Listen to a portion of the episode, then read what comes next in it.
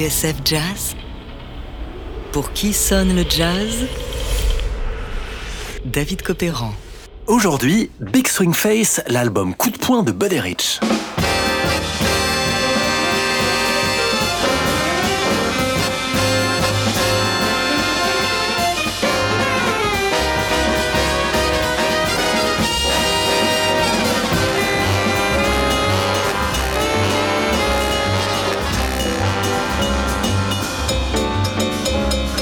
La mission du batteur, disait-il, c'est de faire swinger l'orchestre.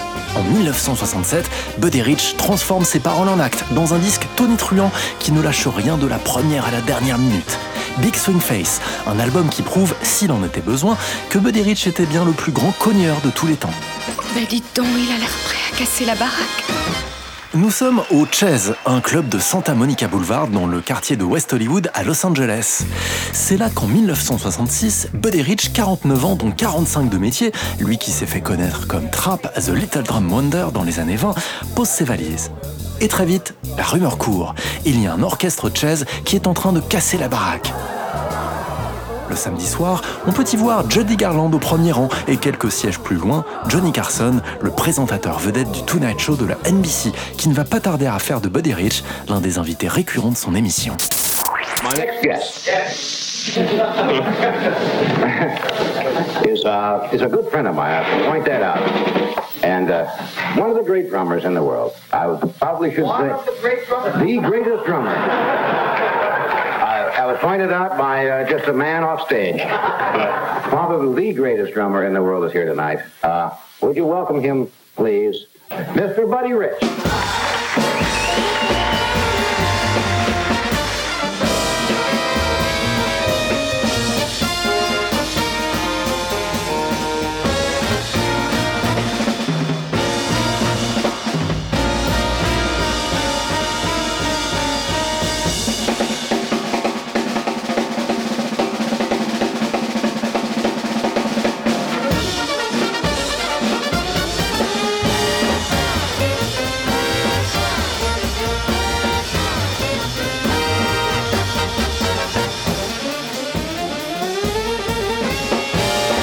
Cet engagement au Chess, Buddy Rich s'est entouré des meilleurs pupitres en ville, des hommes à qui il mène une vie d'enfer. Car oui, le plus grand cogneur de tous les temps est un chef tyrannique qui ne laisse rien passer, connu pour ses colères incroyables. Ses musiciens s'en souviennent, l'un d'eux les a même enregistrés.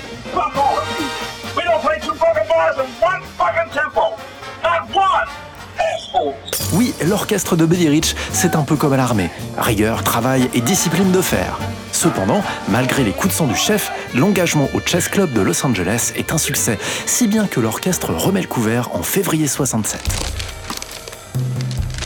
Or, dans un article que lui consacre la revue Downbeat au mois d'avril, article intitulé The Nouveau Rich, on apprend qu'entre Buddy et ses musiciens, il y a de l'eau dans le gaz. Oh, Entre le premier et le second engagement au club, l'orchestre a considérablement changé. En fait, ce sont une demi-douzaine de musiciens qui ont quitté le navire. John Bunch, le pianiste, a rejoint Tony Bennett. John n'est plus tout jeune, observe Buddy Rich. Pour lui, travailler chez Tony veut dire moins de tournées, moins de voyages, et ça lui va plutôt bien. Quant aux autres, je les ai virés. Dans son article, le journaliste de Downbeat a mené sa petite enquête. À Los Angeles, dit-il, la rumeur indique qu'entre Buddy et ses musiciens, le mécontentement était mutuel. Vérification faite auprès de deux des congédiés, il se pourrait bien que ce soit eux qui aient claqué la porte. Voici Buddy Rich sur la scène du Chess Club avec les courageux Bobby Shue à la trompette et Ernie Watts au saxophone.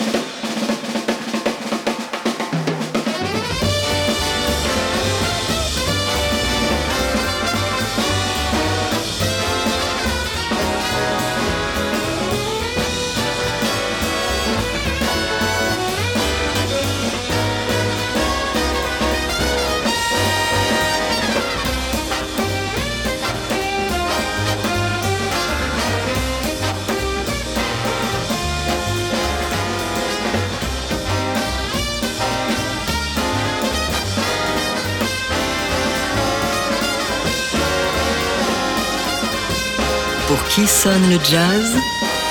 David Copéran sur TSF Jazz. À l'inverse de Mel Lewis et Tad Jones ou de Kenny Clark et Francie Bolland, écrit Philippe Carl dans Jazz Magazine, Buddy Rich illustre sa conception du grand orchestre sans la moindre ambiguïté. Un big band doit être considéré comme un tout. À l'efficacité de l'ensemble, les instrumentistes doivent sacrifier leur ambition. Il leur faut renoncer à se servir du groupe comme un tremplin. Ils ne sont que des ouvriers spécialisés au service d'une machine à swing. Cette attitude parfaitement antidémocratique, poursuit Philippe Carl, ne manquera pas de choquer dans la mesure où le batteur apparaît comme le seul soliste, le seul instrumentiste en tout cas dont on garde un souvenir précis.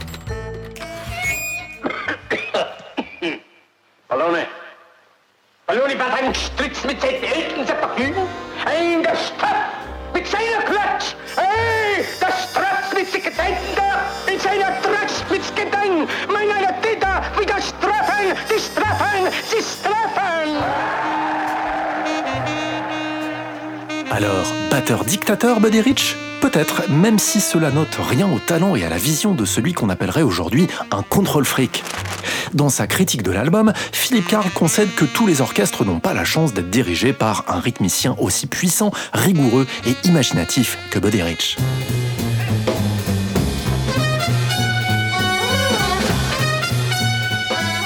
Alors qu'un Mel Lewis joue souvent en retrait de la masse orchestrale, Buddy contrôle, dirige, modifie toute la vie de l'orchestre. Bienvenue à la fête, camarades. Toujours en première ligne, il ne néglige rien de ce qui se passe en queue de convoi. Sans doute rêve-t-il de réaliser à lui seul un big band complet.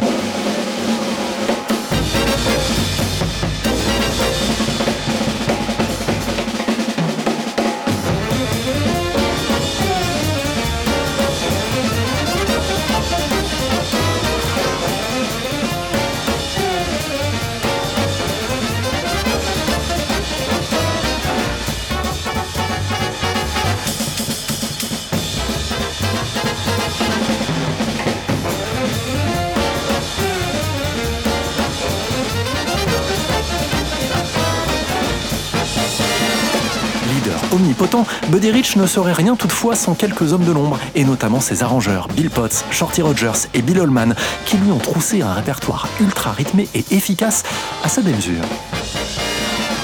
D'ailleurs, en parlant de répertoire, celui de l'album Big Swing Face, enregistré au Chess Club, met Buddy Rich face à ses contradictions. Un reporter du Billboard qui l'a interrogé en coulisses, Buddy en sueur, expliquait pourquoi, jamais au grand jamais, il n'embaucherait un chanteur ou une chanteuse dans son orchestre. Je ne vais pas prendre un petit jeune qui chante à moitié faux, s'était-il emporté. C'est un big band ici, on est capable de tenir le public sans l'aide d'un chanteur, et je n'ai pas à m'excuser parce que je joue trop fort. Jamais je ne me suis prostitué à faire des choses commerciales pour que les gens m'apprécient. Or, Big Swing Face s'ouvre tambour battant sur une reprise du tube des Beatles, Norwegian Wood.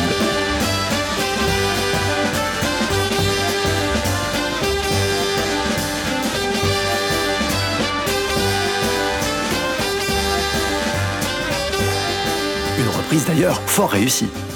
Quant à l'absence de chanteur ou de chanteuse dans l'orchestre, eh bien Buddy va faire une exception sur l'un des succès du moment, The Beat Goes On.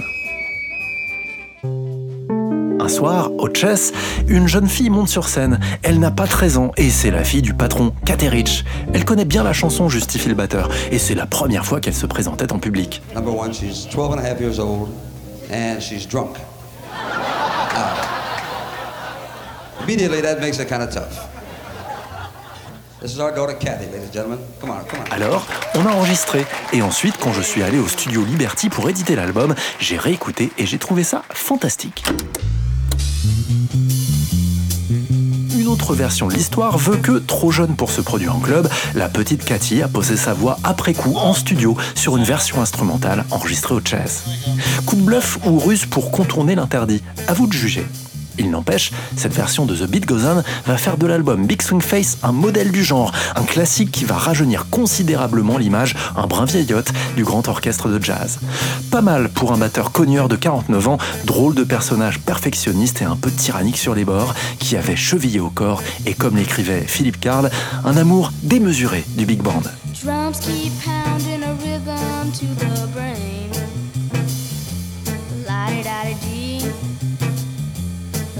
da da da. Charleston was once the rage, uh huh. History.